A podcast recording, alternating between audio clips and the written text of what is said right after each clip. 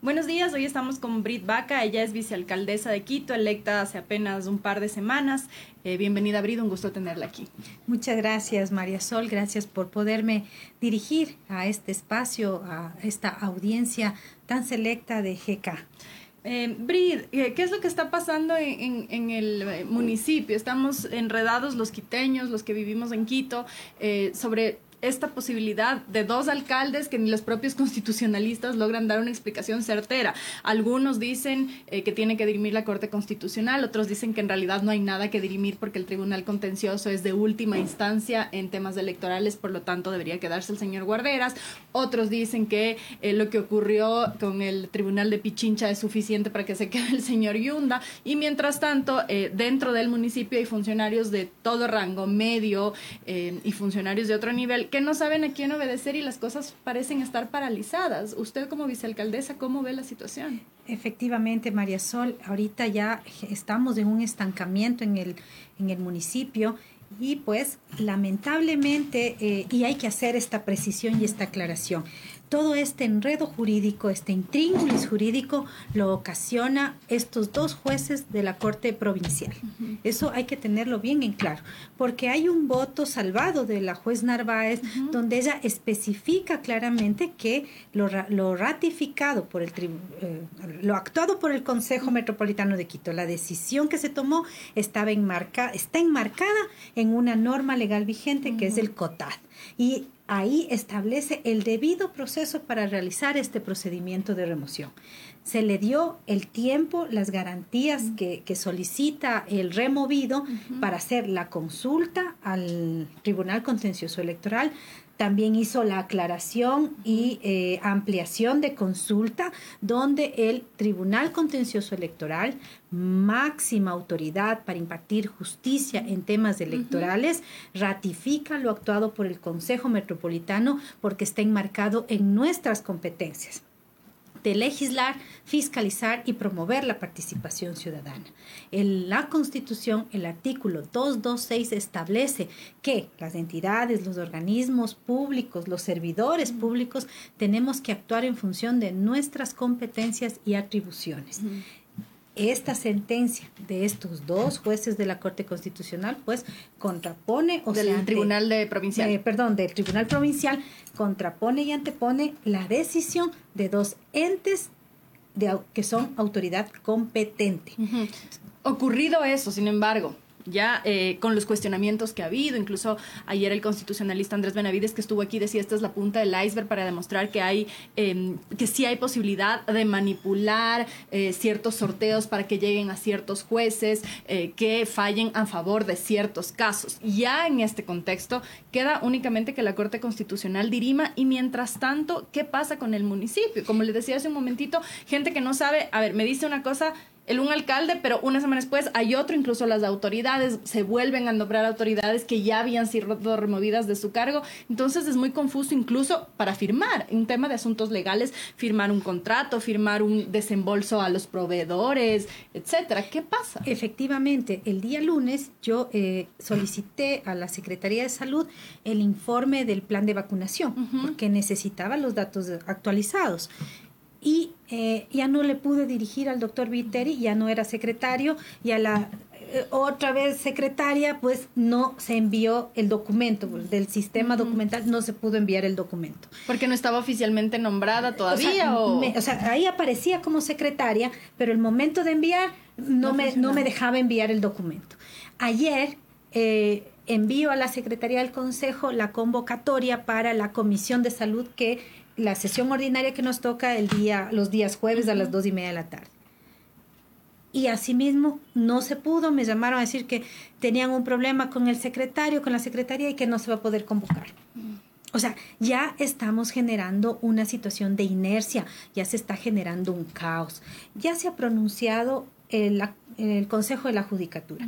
Recordarle a la ciudadanía que este tema de la sentencia del día jueves, del día viernes, perdón, viene desde un proceso con algunas irregularidades que lo determinó el Consejo de la Judicatura. Me va a decir, sí, pero es que eso no tiene que ver con la sentencia. Sí, perfecto, pero ya viene con estas irregularidades eh, advertidas desde el Consejo y tiene que ver, porque una propia funcionaria eh, jueza decía que había sido utilizada su clave Exactamente, sin su por otra firma. Persona. Entonces, tiene estos visos medio raros de, y no voy a usar otras palabras y no me voy a regir a lo que dicen las autoridades competentes. En este caso, el Consejo de la Judicatura inició en su génesis de este proceso de la sentencia con irregularidades hemos pedido que se pronuncien y estamos a la espera del pronunciamiento del Tribunal Contencioso Electoral. He oído a algunos constitucionalistas lo que plantea, esta es una autoridad que está en firme, está vigente y todo lo actuado por el alcalde Santiago Guarderas es legal y legítimo,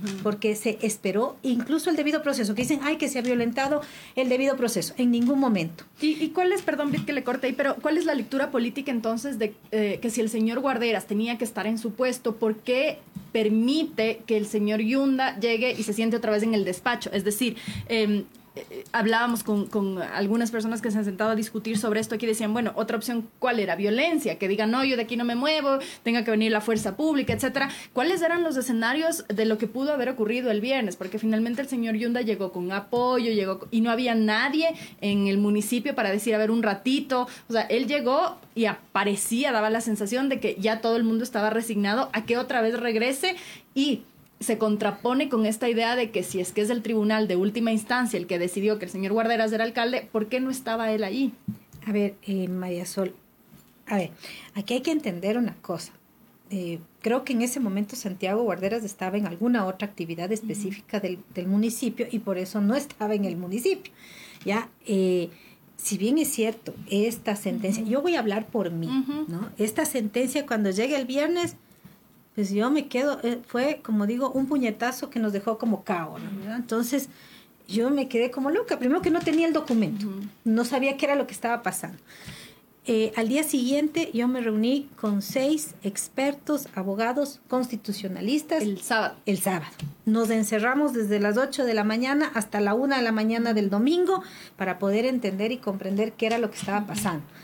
En es, claro, que tenemos ahorita dos criterios jurídicos que son legales y que están vigentes. Y que lo único que tenemos nosotros, los concejales, que hacer es cumplir. Es que no hay precedente tampoco. ¿no? hay precedente, es un caso sui generis, esto nunca se ha pasado, nunca ha pasado en ningún lado. Y em, bueno, y ahí empezamos a hacer, como digo, los análisis. Eh, hay un, un, lema que tenemos en mi despacho que es punto, coma, tilde, y empezamos a revisar. Claro, cuando tú revisas la sentencia del voto salvado de la jueza Narváez, es especifica que hay una normativa que no se puede ir, no se puede vulnerar la seguridad jurídica, versus que los otros, dos, los otros dos jueces plantean incluso que vayamos y transgredamos la norma que hagamos cosas que están fuera de lo que, que la sentencia además va más allá de lo que se pide porque eh, lo que se pedía era eh, que se anule porque no se han cumplido con las garantías en el informe en el informe. Eh, en principio explicaba ayer el doctor Benavides se, trata de que digan ok el informe vale o no vale punto. Pero la justicia los jueces del tribunal de Pichincha van más allá y termina restituyéndose todo el proceso, el proceso de remoción Efectivamente, bien lo dice, en un inicio hacen estas acciones afirmativas que, ojo, las presentan como violencia doméstica. Las irregularidades. Las irregularidades. A eso es a lo que vamos con las irregularidades que lo presentó el, Consejo de la Judicatura, ¿no? El tema es que efectivamente tú pides las acciones afirmativas respecto al informe, pero el informe como no es vinculante, porque a la final a nosotros el Consejo nos llegó la denuncia, nos llegó todo el expediente con las pruebas de cargo y las pruebas de descargo. Además que tuvimos el tiempo para que tanto las denunciantes como el denunciado tenga una hora y media para expresar, para defenderse, para poner, o sea, aquí no está en tela de duda que se vulnera el derecho de nadie. el Tribunal Contencioso. Y quien toma la eh, no, quien tomó la decisión fue el Consejo aprobado por el Tribunal por 14 voluntades del Consejo, las tres cuartas partes y encima se le da el tiempo al removido para que haga la consulta, eleve el consulta al Tribunal Contencioso Electoral. Y además se le dio el tiempo para que solicite la aclaración y ampliación al Tribunal Contencioso Por lo tanto, desde su perspectiva no se han vulnerado sus derechos. Para nada. Y además esperamos, porque aunque ya el Tribunal Contencioso eh, presentó la disposición de hacer cumplir la resolución del Consejo, se esperó que se cumplan las medidas cautelares. ¿ya? Cuando la jueza Grimanesa dio, no aceptó, dio de baja la, las medidas cautelares, entra en firme en toda su totalidad la disposición del Tribunal Contencioso Electoral. Recuerdo a la ciudadanía, máxima autoridad para impartir justicia en temas electorales. Entonces, y, entendamos que el procedimiento de remoción es un procedimiento parlamentario de control político, que no tiene nada que ver con esto de aquí. Pero como es una sentencia, como es un instrumento jurídico, que está se interpone entre el... se interpone. Entonces, ¿qué es lo que hemos hecho y que, que queda en evidencia, no? Que lo que aquí plantean en estas dos sentencias es que transgredamos la ley. Yo nunca he visto que los jueces son para que se cumpla la ley, no para que se transgreda la ley. En, e, este escenario tan complejo, eh, ¿qué pasa con Quito? Por ejemplo, usted como vicealcaldesa en este momento, que usted ha dicho además que su cargo no está en riesgo porque usted fue nombrada por los concejales, etcétera. Eh, pero ya visto lo que pasa, podría pasar cualquier cosa. Podría pasar que regresamos a foja cero y vuelve a ser alcalde el señor Yunda, tiene que volver a su puesto de vicealcalde el señor Guarderas, usted vuelve a ser concejal. ¿Es ese un escenario posible? Efectivamente, porque ahorita estamos con la vulnerabilidad está vulnerado el principio de seguridad jurídica. Se ha vulnerado la seguridad jurídica y esto es gravísimo. Porque entonces nada, lo que piensen dos jueces, eso se contrapone y se antepone a norma legal vigente. Entonces, esto por eso es que es urgente, es urgente el pronunciamiento de la Corte Constitucional. Porque son ellos, o sea, ¿qué me decían hace poco? Nos podemos reunir, nos podemos juntar, hacer una mediación, pero ¿de qué sirve una mediación si aquí lo que necesitamos es una disposición de una autoridad competente? En este caso, los que tienen que pronunciarse es el Tribunal Contencioso Electoral y la Corte Constitucional, porque esto no puede darse, mm. no puede continuar. Y María Sol, em, me, me hicieron comprometer hace poco, en la mañana, en otra entrevista, a que hagamos algo. Ok, vamos a hacer algo. Vamos a analizar, yo sí le invito a la ciudadanía que analicemos la sentencia de estos dos jueces, mm. Para que ustedes vean y sean conscientes de lo que está pasando. Vamos, estamos organizando un space para el día viernes y vamos a tener expertos donde analicemos cada una de las de cómo es la sentencia. De acuerdo, y, de hecho ha sido parte de la discusión eh, en, los medios de comunicación esta semana, pero más allá de eso, ya en la práctica, porque podemos entender, hablar, etcétera, en la práctica no somos ni los ciudadanos ni los concejales los que van a dirimir esta situación. Y mientras tanto, y por eso le preguntaba, ¿cómo, cómo avanza el trabajo? Por ejemplo, usted como vicealcaldesa, ¿qué puede hacer eh, sin autoridades? Es que eso, eh, le estoy contando lo que ya está pasando. Yo necesitaba urgente instalar la comisión de salud para este jueves porque estamos en un tema de pandemia y hemos venido siguiendo de cerca qué es lo que está pasando, las nuevas variantes. Tenía invitados para este, o sea, para no este se avanza nomás. No se avanza, por eso es que yo le pido encarecidamente a la Corte Constitucional. Yo sé que hay tiempos hay procedimientos jurídicos y estos procedimientos tienen sus tiempos jurídicos, pero este es un caso sui generis. Esto es un caso que por la trascendencia y la importancia se está afectando a tres millones de ciudadanos que vivimos en Quito. Y aquí los únicos que pueden dirimir son las autoridades competentes. Y es necesario y urgente. Yo sé, he oído a, expertos que la Corte Constitucional sí puede actuar de oficio y tiene que darle respuesta a la ciudad. No depende de nosotros. Nosotros hemos cumplido con lo que nos compete. Hemos hecho nuestro procedimiento apegado a la norma, respetando lo que dice la norma. Pero no puede ser que esta decisión de estos dos jueces que dispone, porque esta es una disposición, transgredir la ley. ¿Hay una posible salida política mientras la Corte dirime esto? Porque algunas personas eh, leía en redes sociales que les decían, señor Yunda, señor eh, Guarderas, pónganse de acuerdo entre ustedes, por último, el uno ceda al otro. ¿Hay una posibilidad de que el uno diga, bueno, ok, yo por Quito renuncio, quédese usted con, su alcaldía, yo me voy, yo me hago a un lado? ¿Es posible o no es posible? Em, ese es un otro escenario más pero ahí, ¿cuál es el que incumple? O sea, si alguno de ellos dice, yo renuncio, eh, eh, o sea, si, por decir, dice el señor Yunda que renuncia, y, esto ya está, él puede decir que renuncia, pero esté en, firme esto. La, Pero si renuncia ya mucho no habría que hacer, ¿no? O sea, ahí sí me pones en una encrucijada, no había visto ese escenario, más bien lo que había visto, como la gente a veces hace chiste, ¿no? Que sea como el pico y placa, dice lunes, miércoles y viernes del uno, martes, jueves y sábado el otro, pero es que esto no es un chiste. O sea, es que Quito no es un chiste. Y esto lo que han hecho estos jueces es, ya, ya te digo, es violentar la mm. seguridad jurídica del país. Mm. Es decir, que todas las leyes, cualquier juez ahora puede decir que, que, la ley no sirve, que cualquier norma para ajustarle a, a los intereses de uno o de otros, ya dices, esta ley no sirve. Entonces yo creo que este es un ejercicio, y bien lo que te han dicho, la punta del iceberg.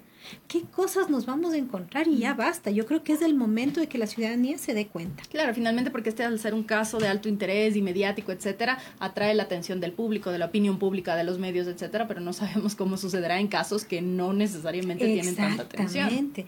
Yo les decía, eh, dicen, pero es que la Corte tiene que atender con, cronológicamente. Sí, efectivamente, pero hay que ver también las implicaciones. Ya le digo, ahorita Quito está, el funcionamiento adecuado del municipio está en riesgo. ¿Y usted como vicealcaldesa se ha podido reunir con el ahora nuevo alcalde de nuevo, Jorge Yunda? No, no, no. Yo he estado, eh, con quien me he reunido es con el alcalde Santiago Guarderas, desde el miércoles anterior, desde el día que se posesionó, como yo he venido trabajando este tema de, muy de cerca con la, desde la Comisión de Salud, nos reunimos al día siguiente con la ministra de Salud que nos atendió y se empezó todo este proceso de vacunación, porque esto es urgente. O sea, yo no sé si la, la, gente logra dimensionar o si estos jueces lograron dimensionar la situación en la que está el, país y el mundo con el tema de la pandemia. Y no podemos estar haciendo estas situaciones, de estos eh, enredos jurídicos por beneficio de unos pocos, vulnerando y rompiendo el, la constitución, porque rompen la constitución y vulneran el principio de seguridad jurídica del país. De todos modos, las convocatorias que haga ahora el señor Yunda o si hace el señor Guarderas, los concejales tendrán que asistir a las dos. Tenemos que asistir porque nos toca cumplir. Las dos disposiciones están legal y vigentes. ¿Qué hacemos nosotros? La bronca es entre ellos, la bronca es la alcaldía la, la disputa es de la alcaldía. Pero se, da la sensación que les se están disputando un espacio de poder al final y que a ninguno de los dos les importa mucho Quito. Eh, en este caso, yo a las pruebas me remito, como dicen los abogados. Aquí hay una sentencia que dos jueces que nos dicen que tenemos que transgredir la norma y que violenta la seguridad jurídica. Saque usted las conclusiones, mi estimada María Sol. Y usted, desde su punto de vista, tiene, reconoce a los dos como alcaldes, reconoce al uno por encima del otro, y pienso en su rol que es más delicado aún porque es vicealcaldesa. Entonces, ¿vicealcaldesa de quién? Los dos me convocan como vicealcaldesa. y aquí no importa lo que yo piense o lo que yo crea. Aquí se necesita, aquí hay dos disposiciones legales de cumplimiento. Correcto, pero de momento entonces todos los concejales tienen que reconocer a los dos como, como por eso posibles alcaldes. Por eso es urgente, urgente el pronunciamiento de la Corte Constitucional. Y yo les pido, yo sé, sé y, y respetuosa de la norma como soy, yo me amparo en un proverbio que dice, quien ama al pueblo cumple con la ley quien ama al pueblo cumple con la ley, pero yo entiendo y sé que también hay estas situaciones que, que nunca ha pasado. Es una situación que pone en riesgo a la ciudad, del, a la capital de un país como es el Ecuador. Eh, pone en riesgo a la seguridad jurídica de nuestro país y creo que ya es el momento de develar todo lo que está eh, entrampado en el sistema judicial. ¿Y, ¿Y si es que no pueden trabajar, qué hacen? Bueno, yo voy a seguir trabajando, yo voy a seguir haciendo lo que hago. Pero ¿en tengo, qué si dice que a ver, ¿Qué es lo que tengo? Invitaciones a los barrios. Tengo eh, eh, la, la función que yo tengo ahorita, que yo tengo que seguir haciendo es legislar. Tengo los proyectos de, de, ordenanza de salud mental. Claro, a interno mío, tengo que, que trabajar usted en las ordenanzas, revisar observaciones, eh, estamos trabajando. Pero no pasarán mientras tanto. No, pues porque ¿A quién, quién o sea, convoca puede las entender mesas? porque la escuchaba en entrevista a Luz Elena Coloma y ella también decía que está trabajando en algunas ordenanzas, pero se quedan ahí. Es decir, ustedes pueden avanzar en su interno. trabajo eh, del despacho. ¿Y qué puedo hacer desde mi función? Desde mi función fiscalizadora, bueno, estamos con tres procesos de fiscalización. Uno con el tema del eh, manual de indicadores de, para el tema de las adendas y del eh, indicadores de calidad para el mejoramiento del servicio en el transporte público, que por cierto, nanay nanay del tema de las se han burlado de las personas con discapacidad y los adultos mayores. Estamos con Que el no se han adaptado que- plataformas que no se han adaptado plataformas, ni eh, elevadores, ni, ni las adaptaciones internas para eh, el funcionamiento de las ¿Y personas con tenían que discapacidad. adaptarse hasta cuándo? ¿Había plazo? Antes de firmar, pues las adendas. Que se firmaron. Y ya firmaron. Que, que ya están hasta incluso algunas de cooperativas eh, cobrando 35 centavos. Entonces, estamos en ese proceso de fiscalización. Estoy en el proceso de fiscalización de la ordenanza de bienestar animal, del cumplimiento de las transitorias, que por cierto tampoco se han cumplido. Va por aquellas personas que ahora vuelven en esos, o sea, imagínese. Estamos con otro proceso también del tema de la externalización de las pruebas que ya me llegó la documentación, ¿De qué pruebas? de las pruebas de OneLab, de las pruebas de PCR, ya estamos con eso. Entonces, trabajo tenemos un montón y estamos trabajando A la interno. interna, que no A se pueden interno. aprobar en- Bueno, pero estas cosas de fiscalización sí se pueden llevar a otros niveles también. Entonces, por eso estamos ahorita en el tema de la fiscalización. Y el tema de la promo- promover la participación ciudadana. Ya tenemos varios, varias invitaciones, visitas de campo a los diferentes sectores para ver las necesidades y requerimientos y poder levantar eh, eh, y hacer un plan emergente. Esto ya lo teníamos que lo suspendí esta semana por toda esta situación que, que definitivamente, repito, quien ha metido en esta situación son estos dos jueces de la Corte Provincial. Esta situación compleja, difícil, que vulnera la seguridad jurídica en el país. Ojo, atento ciudadanía.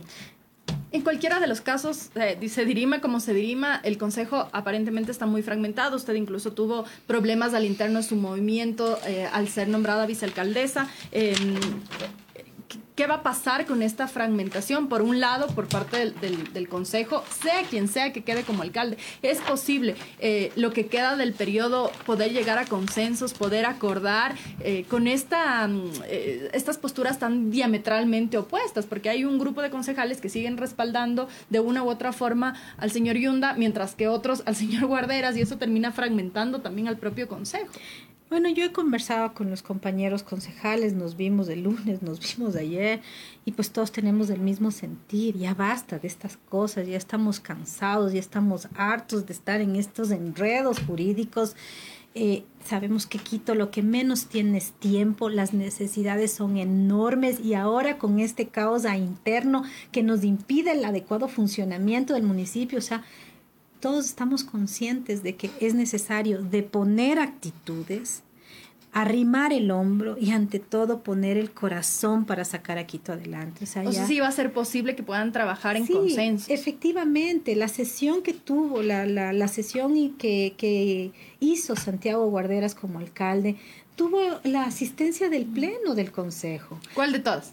La primera, la, La, de ayer. primera, la primera, la donde se me eligió como vicealcaldesa, donde se llegó a un consenso con todas las fuerzas políticas que representan el municipio, el, que representan a la Pero en, ciudadanía. en Fuerza Compromiso Social, que va- valga aclarar, fue la organización que respaldó a los candidatos también del correísmo en las últimas elecciones seccionales, hubo malestar por su nombramiento, hubo como un quiebre adentro. ¿Qué fue lo que pasó? ¿Por qué había este malestar? Había un grupo de concejales que eh, se mantenían eh, más bien apoyando al señor Yunda y consideraban que su nombramiento era eh, retirarle todo el respaldo. ¿Qué fue lo que pasó al interior de su movimiento? Bueno, esos son temas como digo a interno, ¿no? ¿Verdad? Y que tal vez la mayor preocupación en este momento de la ciudadanía es- es otra, es ver Claro, pero es resuelve. importante también entender Bueno, las fuerzas la políticas lengua al usted. interior y, poder entender que, eh, porque finalmente los partidos políticos que, que están representados ahí fueron electos por, por la gente. Bueno, yo solo quiero clarificarle a la ciudadanía que yo no vengo de la línea de la revolución ciudadana. Yo soy cofundadora de Compromiso Social.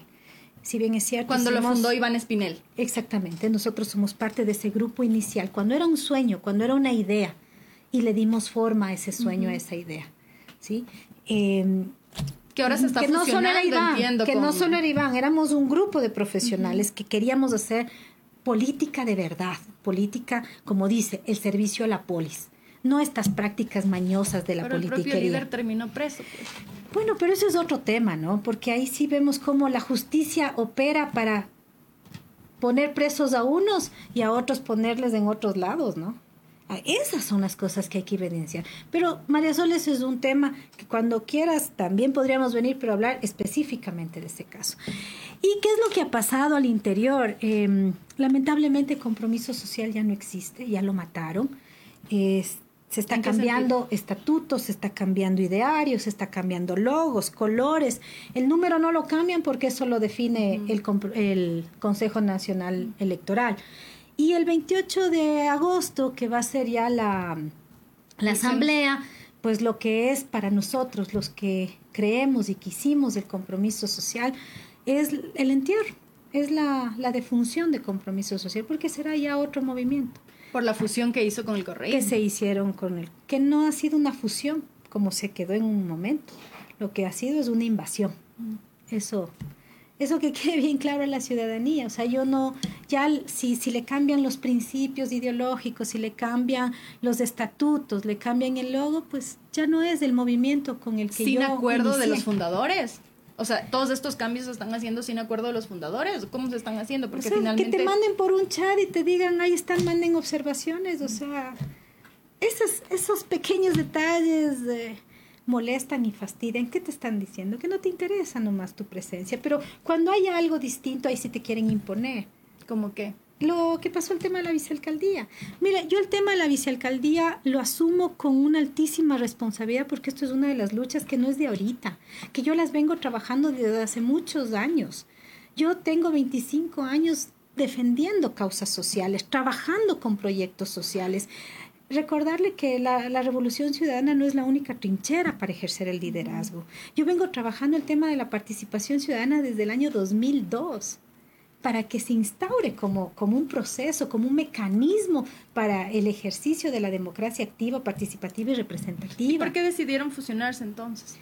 Porque en, porque en política se hacen estas alianzas. Y claro, se habló de una fusión ordenada, una fusión eh, cordial, o sea, una fusión. ¿Qué implica la fusión? Tomo lo tuyo, tomo lo mío y vamos amalgamándonos, ¿no? Pero en el tiempo, pues, y la for más que todas las formas, tal vez, que no se han dado adecuadamente.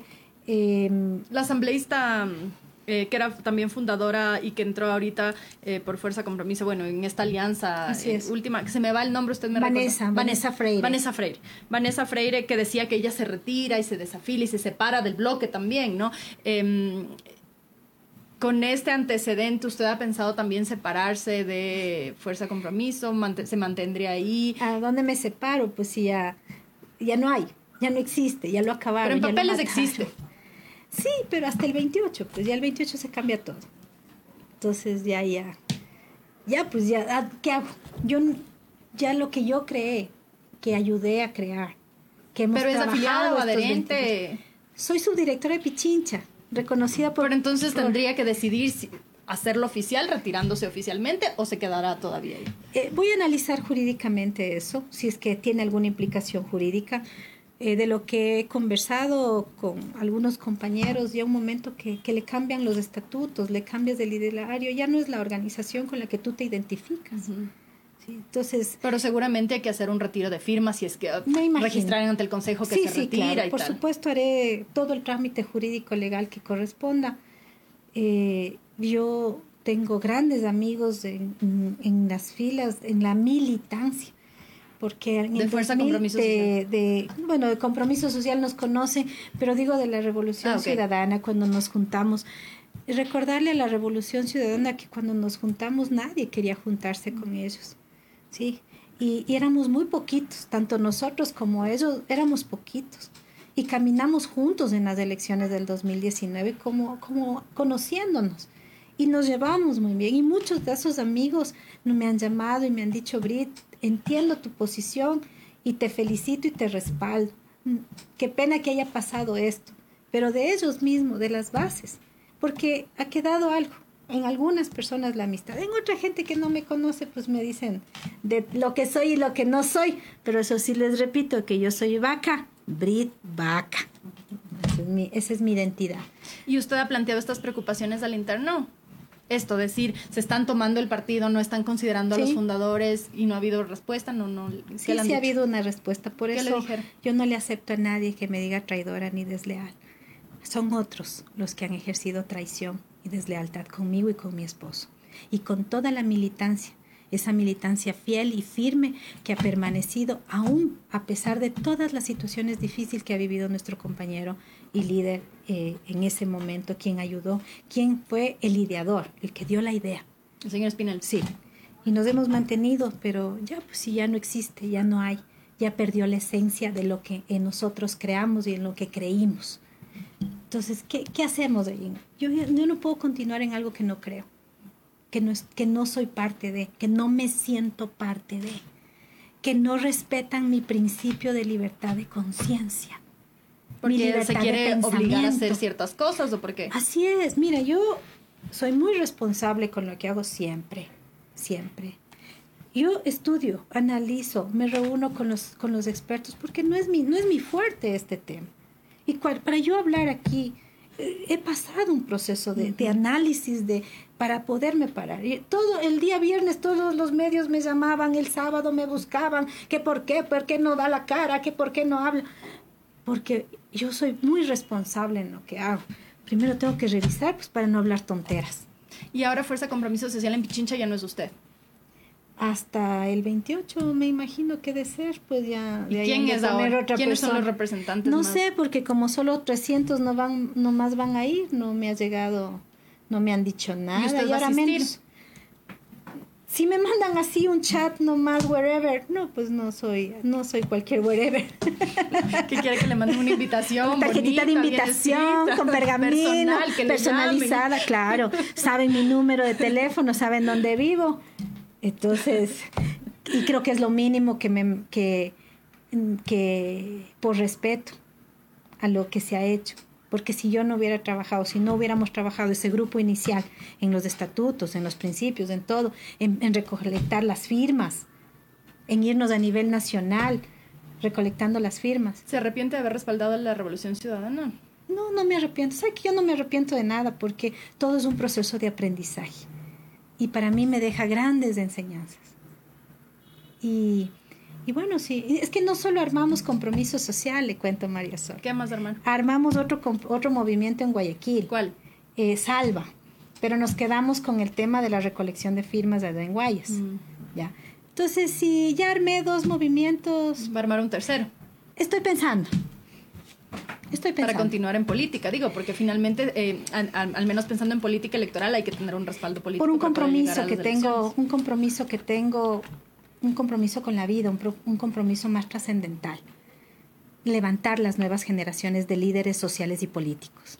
Y más ayer, que tuve un encuentro con Angie, Angie Palacios, y, y a la pesista, la pesista a y Tamara y al mismo Richard Carapaz, que son esa nueva generación que se levanta, sí en el deporte, que va de primera y gana, que, que se esfuerza, que tiene bien claro el objetivo, que aún con sus limitaciones, con sus limitaciones económicas, van y triunfan.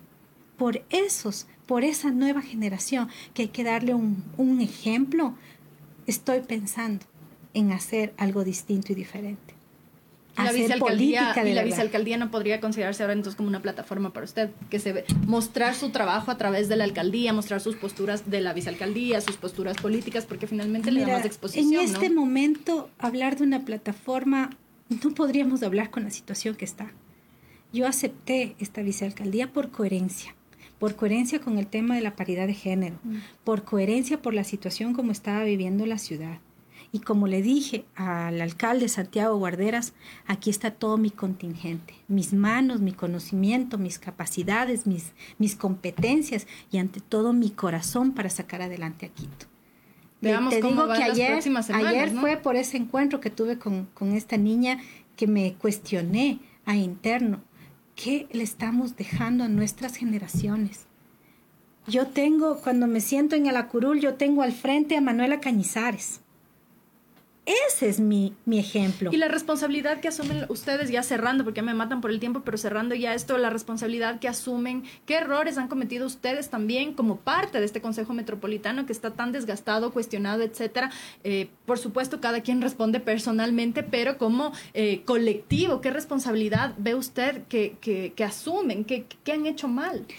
para eh, llegar a esta situación ya, ya de... A ver, yo creo que el desgaste de la institución, del Consejo, no es de ahorita el desgaste viene de administraciones anteriores. Pero ya voló ahorita, ¿no? Ya, o sea, ya se, se arrebató, ¿ya? ¿Y es por qué? Porque la ciudadanía no tiene claro qué es lo que hace un concejal. La gente piensa que hacemos obras o que somos unos mini alcaldes. O sea, no está claro que son los legisladores y fiscalizadores. Exactamente. Y que eh, se confunde, ¿no? Y creo que ahorita este consejo, imagínate que es uno de los consejos, considero yo, que es uno de los más preparados, porque la gran mayoría de nosotros tenemos título de tercer nivel, título de cuarto nivel, y claro, uno va a decir, tanto título no sirve para nada. Efectivamente. pero hay un caos político y una debacle como la que vemos da más o menos igual, ¿no? Pero no la hemos ocasionado nosotros. nosotros pero no hay responsabilidad del Consejo. en este caso, en este O sea, en todo lo que ha pasado en estos dos años y medio de la ciudad, eh, el alcalde decía que se han opuesto constantemente a él.